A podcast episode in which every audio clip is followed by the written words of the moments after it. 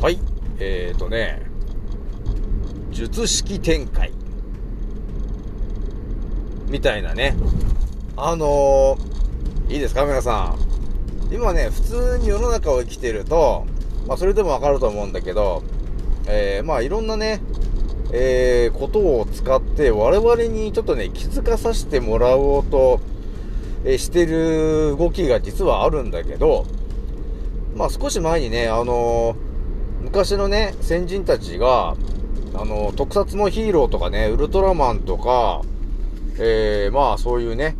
えー、ヒーローね、仮面ライダーとかを使って、丹田が大事なんですよ、と、えー、いう話をね、変身ベルトとかに、えー、使って教えようとしてたんだけど、実はですね、今、まさに今なんですけど、えー、まあ、ある意味ブームになっているんだけど、えー、我々に対して、えー、気づかせようと、えー、してる動きがあるんですよね。それが、あの、冒頭でお伝えしましたが、呪術回戦とかね、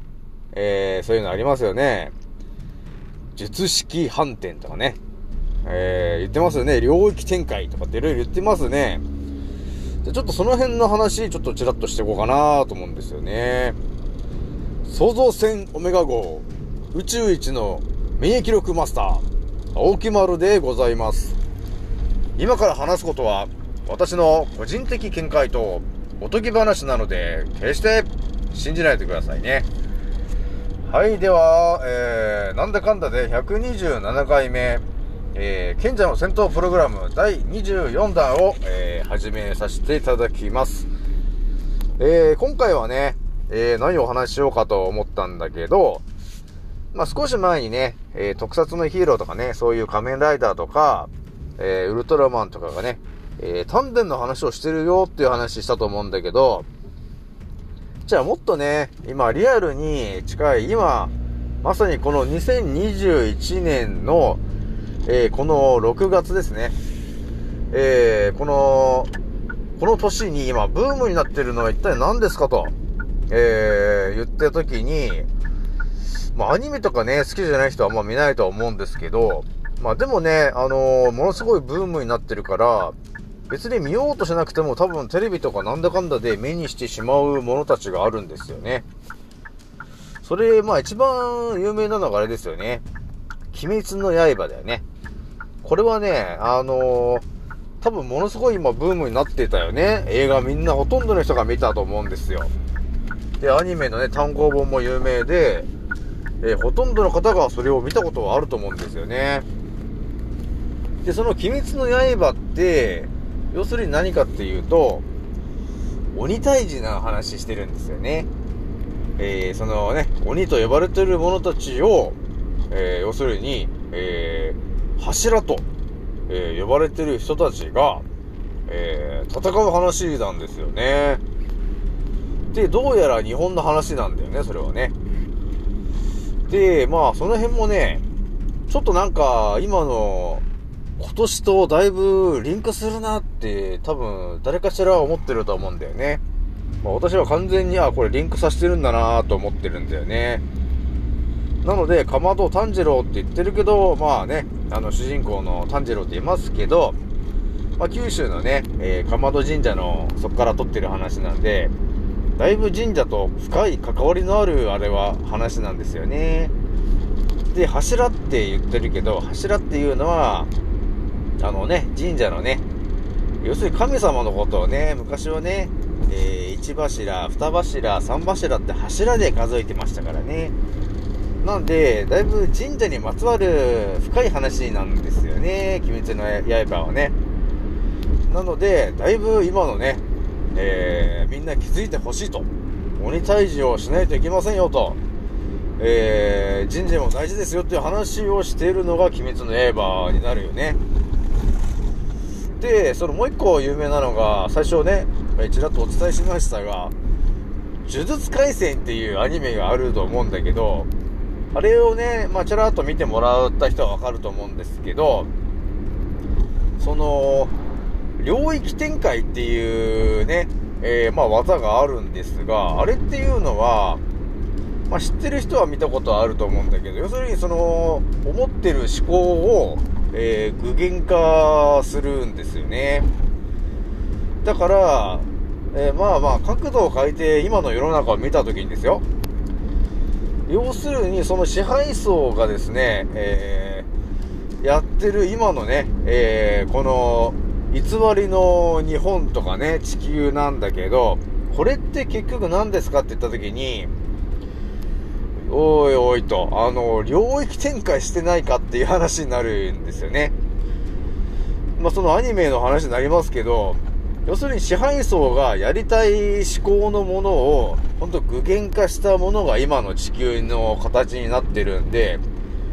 要するに言ってしまえば、まあ、呪術改善的に言ってしまえばね、これはもう、要するに支配層の領域展開だという感じがしますね。で、それを私がうまく今、賢者思考でやってんのが、術式反転っていうことを今やってんだなと私は自分で思ったんですよね。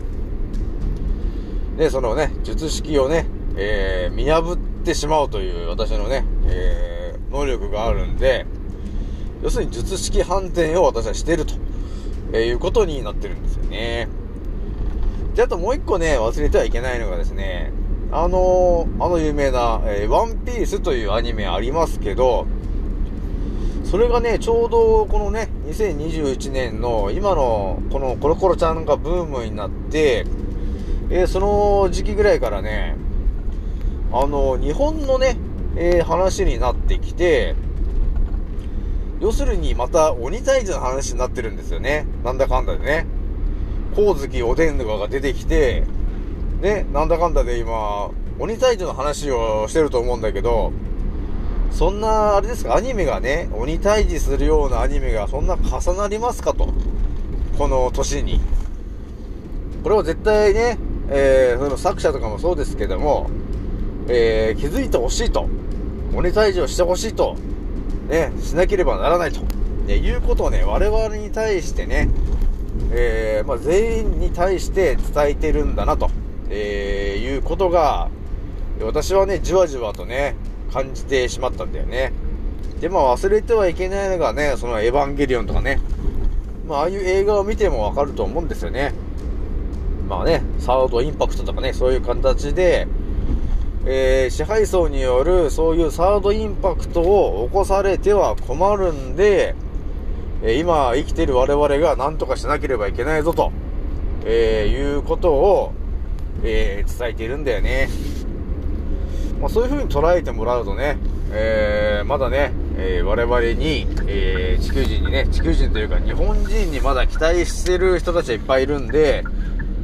ぜひともね、皆さんね、えー、眠ってる脳からね、ちょっと目覚めてほしいなと思ってるんですけどね。まあなかなかね、まあ、ほとんど99%の人がね、その支配層にちょっとコントロールされちゃってる、えー、おねんねしてる脳になっちゃってるんで、なかなかね、えー、厳しいなとは思いますが、まあね、でもね、気づいてる方はね、えー、増えてきているので、まあツイッターでもね、あのー、結構気づいてる方がいて、えー、勇気を振り絞って、えー、いろいろ言ってくれているんですけどもね、まあ今年ね、ツイッターがどこまで、あのー、生き残れるかもあるんですけどね、もうツイッター自体ね、あの、圧力で消される可能性もあるんで、まあツイッターとかまだやってない人がいたら、ぜひとも、あの、なくならないうちにちょっと始めてもらって、できるだけ、あの、えー、自分のね、思想に合うようなね、波長が合うメンバーを増やしてってほしいなと思います。まあこれがね、結局自分の、まあ信頼ポイントみたいなものに繋がっていくんだよね、結局ね。まあやっぱりね、自分の言ってることがね、あのー、誰かが共感をして、えー、フォローしてもらえると、えー、いうことがあるんですよね、ツイッターはね。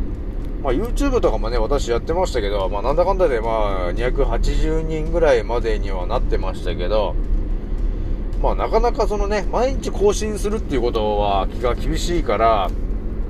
まあ週1とかね、そんぐらいでやってたんだけども、なんだかんだでね、えー、280人ぐらいなんだけどね。まあ、ツイッターっていうのは結構気軽にやれるものなんで、今ね、えー、覚醒して、えー、ね、皆さんにいろいろね、ワクチン打つなとかね、そういう風に伝え、伝えたい人はね、でまあ、一刻も早く、そのツイッターはぜひともやってもらってですね、えー、そのね、ツイッターの中にはね、たくさんの覚醒してる方が、えー、いっぱいいるんで、そういう方々とね、今のうちに、えー、繋がってもらって、えー、いろんな情報をね、えー、頭に入れてほしいなと思いました。で、これで終わらないんですよね。で、じゃあ、ここでね、ちょっとまた一個圧倒的な情報を一発入れておこうかなと思うんですけど、ちょっとこの前ね、九州のね、あの、平立神社の話、ポロッとしたと思うんだけど、まあ、建立がな、なんだかんだで1万5千年と言われてるお寺、あの、神社なんだけども、まあ、そこにはですね、あの、五色神って呼ばれている、その、お面が5つ、えー、祀られているんですよね。で、その五色神って話は、結構スピ系とかね、えー、その陰謀論、陰謀論みたいな話を聞いてた人は、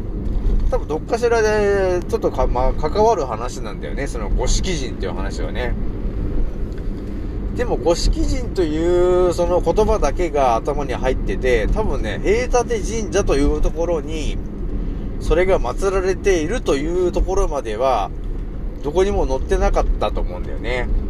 まあでも私ははっきりと皆さんにお伝えしときますけど、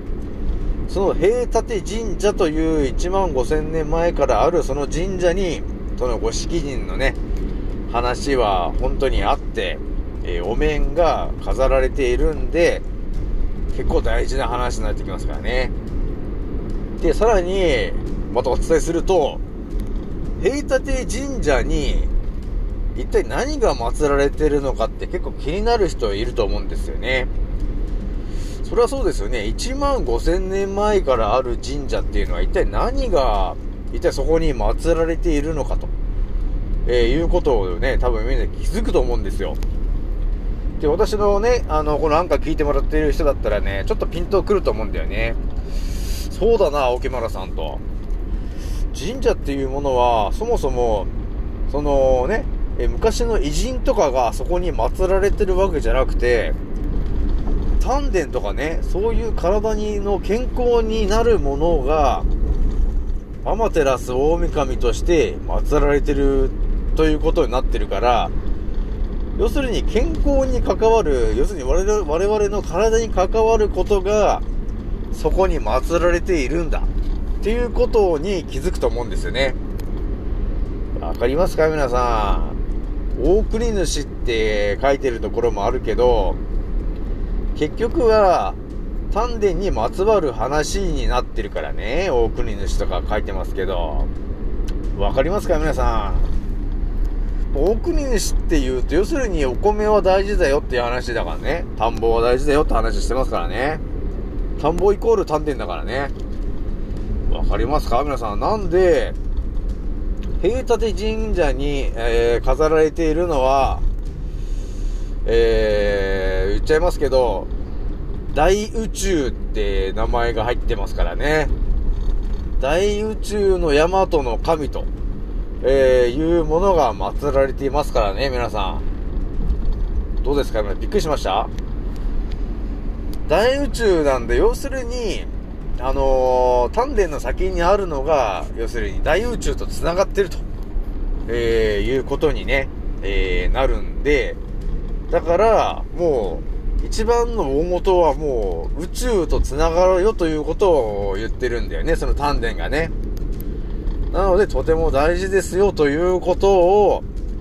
1万5千年前から伝えていたんですよ、平立神社というところはね。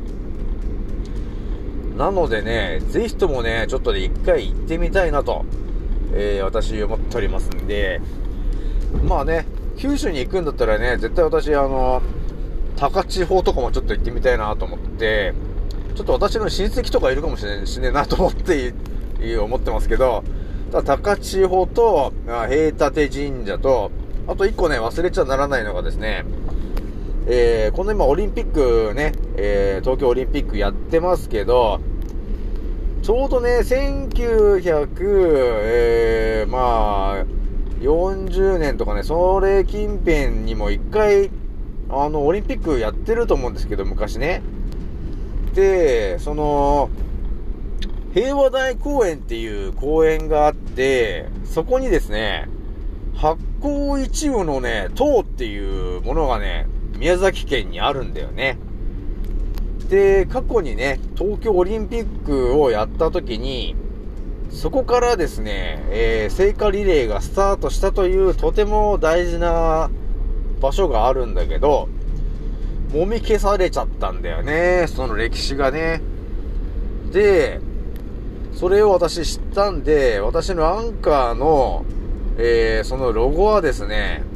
まあ、ツイッターのロゴとかもそうなんだけど、えー、昔の二十円札というお札があるんだけど、そこにですね、その、宮崎県のですね、あの、えー、っと、平和大公園というところにある、発行一部の塔っていうところが、塔がバカでかい塔があるんですよね。そこには発行一部と書いてあって、それは日本の建国の理念が書いてあるところなんですよね。で、日本人の大和魂がそこには封印されているところなんですよね。それをね、戦後ね、G の H の Q さんがね、えー、完全にそこを封印してしまったんで、今ほとんどの方がそれを知らないですね。知らないで生きてますけど、そこはとても日本人にとっては大事なことになる場所なので、私が九州に行った時はね、絶対そこの発酵一部の塔というところに行って、えー、何かしらを皆さんにお伝えしたいといけ,、ね、いけないかなと思っておりますと。はい、というわけで今回は、まあいろんな話をしましたが、結局今ね、えー、この2021年に、えー、アニメとかね、えー、そういうものを通じて、え我々に訴えかけようとしてきている、えそういうものたちがあるので、ちゃんとね、そういうことを伝えてきてるんで、しっかりとね、え我々覚醒をしてですね、え本当に鬼退治をするべく、えちょっと一人一人行動を始めないといけませんよという話になってきてるんで、えそういうことをね、え読み取れるようにね、私の話、あのアンカーを聞いてるとね、多分ね、だいぶ私と思考が近づいてくるから、えー、世の中はいろんな角度で見ることができるんで、それがアニメだったり、ドラマだったり、映画だったりね、えー、いろんなものを見ると思うんですけど、頭にいろんな情報が入ってると、その映画とかをね、えー、見たときに、あ、これはもしかして青木村さんが言ってたあの話とリンクする話だなとかね、そういう感じで、あの、その作者が、えー、我々に伝えようとしている本筋のところがなぜか読み取れるようになってくるので、えー、ぜひともね、今後とも私の、えー、アンカー、えー、聞いてみてください。以上になります。次の音声でまたお会いしましょう。またねー。